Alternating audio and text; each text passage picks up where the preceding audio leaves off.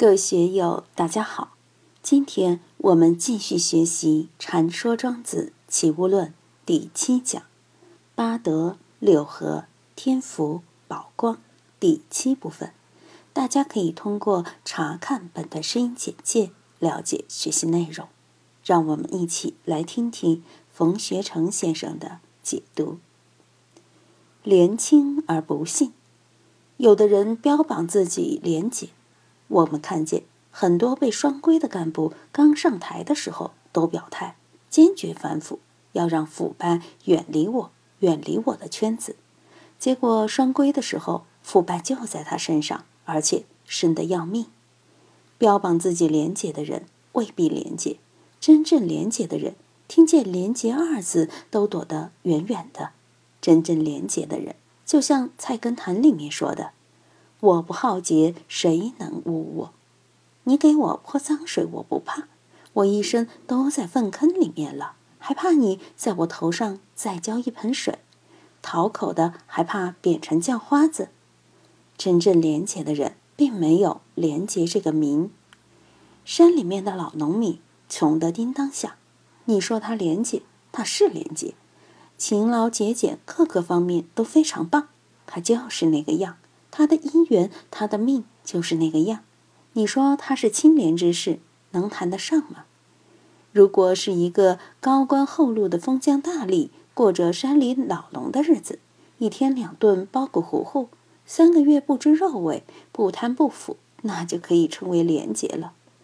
真正清廉的人哪有名啊？中国大多数老百姓都过着清廉的日子，谁去赞叹他们是廉洁之士？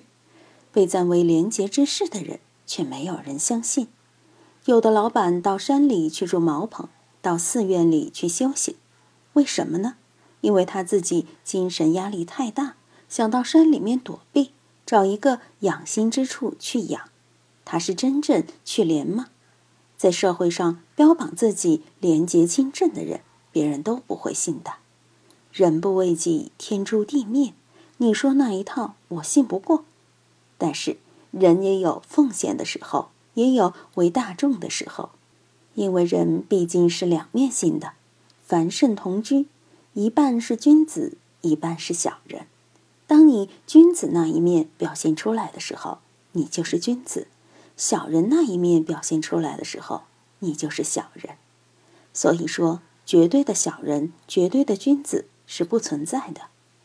我们要以这些作为评判人的一种标准，自己心里面要有这个尺度。大廉不谦，真正廉洁的人，他是以本来面目示人，无所谓作秀，也不去表现这些。真正大廉的人，是宇宙及我，还缺什么呢？无所缺失，也就无所谓廉不廉了。万法皆空，你还贪什么呢？无所谓贪了。所以，大廉不谦，没有什么好谦让的，用不着用谦虚来表现自己。大勇不智，智就是刚愎自用。真正大勇的人，他是不会胡作非为的。争强好斗的人都不能成事，往往是成事不足，败事有余。身边养一些李逵这样的人，只会惹祸，会给你带来麻烦，糟糕透了。如果有这样的人，天天去策划，天天去勇于折腾，累死人了。今天你在这里折腾的兴奋，明天有关部门就请你去谈话了。一定要知道，勇志而不成，别去逞勇，更别去逞匹夫之勇。我们需要勇，但不是这样的勇。怎样使我们勇？孙子兵法说：“将者，智、信、仁、勇。”言也，智信仁是放在勇之上的，没有智信仁，那个勇就不可取，就会误事。无论是儒家还是兵家，都要讲智信仁勇言，只不过在顺序上有一点差别而已。儒家是把人放在第一的，勇我们也需要，男子汉没有勇也不行，但这个勇绝不是匹夫之勇。匹夫之勇不是真勇，真正勇敢的人叫无畏。无畏并不是要表现什么，而是在特定的条件中，他才表现出他的无畏。我们再看这一句：“道招而不道，言辩而不及。”意思是说，大道虽是无言无语的，但是却毫无保留地展现出它的存在。人的言语分别，永远也不可能触及大道的真相。以前十双和尚参大悟的时候，就问：“如何是触目菩提？”就是我们的眼睛怎样才能看到菩提？大悟和尚没有理会他，看见观音菩萨像前的净水瓶里的水没了，就叫侍者去换水。侍者换完水之后，十双和尚还一直跪在那儿。过了一会儿，大悟和尚才问他：“你刚才问什么呢？”他就说：“我问什么是触目菩提。”大悟和尚也不答话，转身就走了。十双和尚就在老和尚转身的时候，一下就开悟了。这一切正是触目菩提呀！你都看见了吗？清平山令尊禅师参翠微和尚的时候。一见面就跟翠微说：“老和尚，你把禅宗最要命的法传给我吧。”老和尚就说：“不行，现在这里人太多了，等会儿人少了再说。”一会儿人散了，令尊又说：“老和尚，现在没人了，你赶快给我说吧。”老和尚又说：“这里还有这么多菩萨，怎么叫没人呢？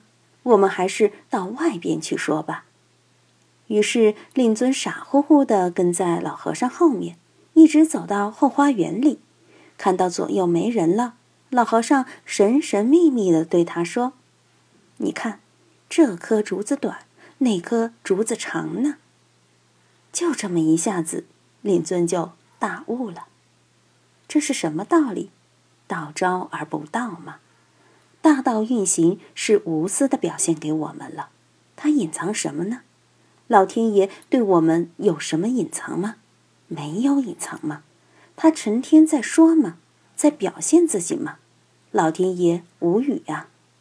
道招，大道明明白白表现给我们看，但就不说它是什么。言辩而不及，我们要用语言去表现大道，永远也说不清道不明。为什么禅宗要言语道断？为什么要不立文字？为什么老庄学说里讲要绝圣弃智呢？把圣人的这些文献都不要了，把智慧全都放下，为什么呢？言辩而不及呀！道这个东西，语言思维是永远抵达不了的。语言逻辑仅仅是分别思维，你能把大道捕捉到吗？不可能的。人长而不周，人长。如果一个人常常去表现自己的人，那就成了伪君子，大家不会相信你，你也不会成功。为什么呢？因为善恶俱具嘛。你总是表现善的一面，就像以前大家吃大锅饭，绝对平均主义，上班还是那点钱，卖命还是那点钱，不干活还是那点钱。结果大家都没有积极性，就没有竞争意识了。我们以前说平均主义很好，但是大家都被养成一群懒人，很快就把家业吃光了。所以人长而不周，黑格尔就说得好：恶是推动历史发展的动力，要有竞争，要有社会种种阴暗的东西，种种不公正的东西，这样社会才能发展。不然的话，这里都成了极乐世界，只养了一些无用的人。廉清而不信，你太廉洁了，处处表现自己的廉洁，饭也不吃，衣服也不穿，一分钱都不要，这样别人也不会相信你的。为什么呢？众生都是有贪欲的，你处处表现自己没有贪欲，谁喜欢你呀？众生都是有七情六欲的。你没有，别人就不喜欢你了。如王安石当了宰相，仍然是蓬头垢面、不洗澡、衣冠不整，看似廉洁，但引起众多士大夫的不安和警惕。苏东坡的老爹还写了一篇《辩奸论》来揭发他。这就是典型的廉轻而不幸。今天就读到这里，欢迎大家在评论中分享所思所得。我是万万，我在成都龙江书院为您读书。